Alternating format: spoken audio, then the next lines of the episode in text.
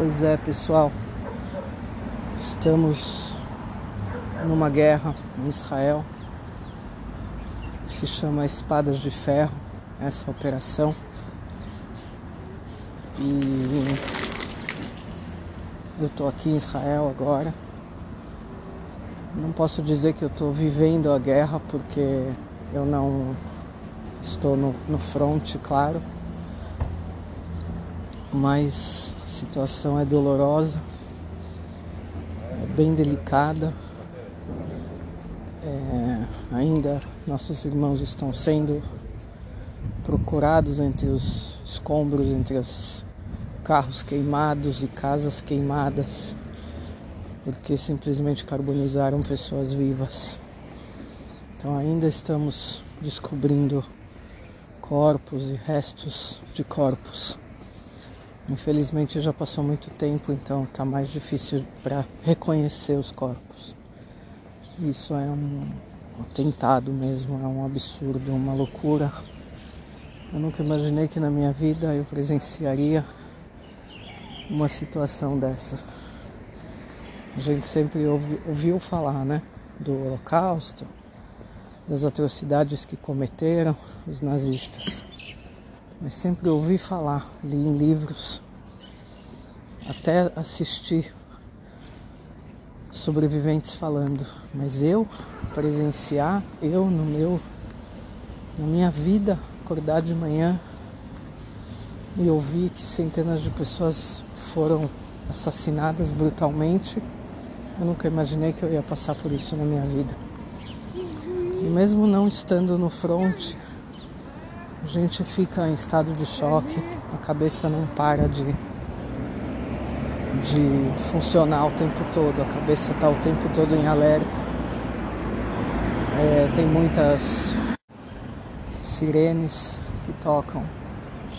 Ontem fui sentar é, em um lugar para tomar um sorvete com amigos e simplesmente depois de uma meia hora a gente começa a ouvir bum bum bum na nossa cabeça e não era onde a gente estava, mas dá para ouvir. Israel é pequena, então estava tendo ataque em Tel Aviv e, e dá para ouvir.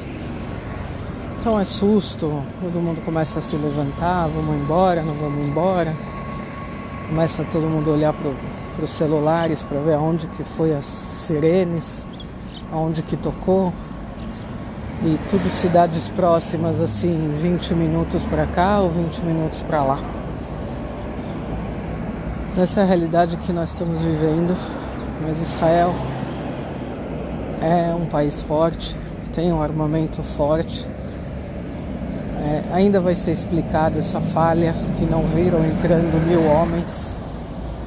É, o governo vai ter que explicar isso. Ninguém sabe como aconteceu isso mas é uma coisa que vai vão ainda falar sobre isso. Não agora, claro, mas vamos ainda voltar para entender o que realmente aconteceu naquele naquela manhã brutal. E como a gente sabe, nossos, nossos sábios reforçam a gente que não é a primeira queda do nosso povo, se Deus quiser, vai ser a última. Mas não foi a primeira de tantas mortes e tantas perdas de uma maneira assim, sem motivo algum, sem aviso prévio. É, tem gente que fala que o Hamas é uma milícia, eles são militantes e realmente, graças a Deus, foi provado agora as pessoas estão bem alertas, o mundo está alerta agora que Hamas não é uma milícia, Hamas é um grupo terrorista. Ele não quer terra, ele não quer nada. Ele não é hábil para sentar numa mesa para negociar. E todos aqueles que falam mais, eles mataram mais, não existe esse mais. Esse mais, nesse momento, não, não existe. Você quer falar sobre terra, a gente pode falar mas não se mata pessoas assim. Outro erro que está tendo é comparar o genocídio do Holocausto, onde milhões de pessoas morreram, com o que está agora acontecendo em Gaza. Gaza é um, um lugar que, que prosperou muito desde que Israel domina aquele, aquela área. Eles eram 400 mil árabes, hoje eles são 2 milhões. Claro que existem mortes, porque é uma guerra. Se alguém entra na sua casa, mata o seu filho, abre a barriga da sua mulher para matar o feto e depois mata ela, você vai se preocupar em ir cuidar do, da família do cara que matou ele, que matou ela, que matou seus filhos? Ou você vai, se, você vai procurar se defender? Então Israel está fazendo isso, está defendendo o nosso povo agora, está defendendo a nossa, o nosso direito de, de sobrevivência na nossa terra milenar que Deus prometeu para Abraão já há mais de 3 mil anos atrás. Então, os palestinos têm direito de ter uma terra, como Israel tem direito de ter uma terra também.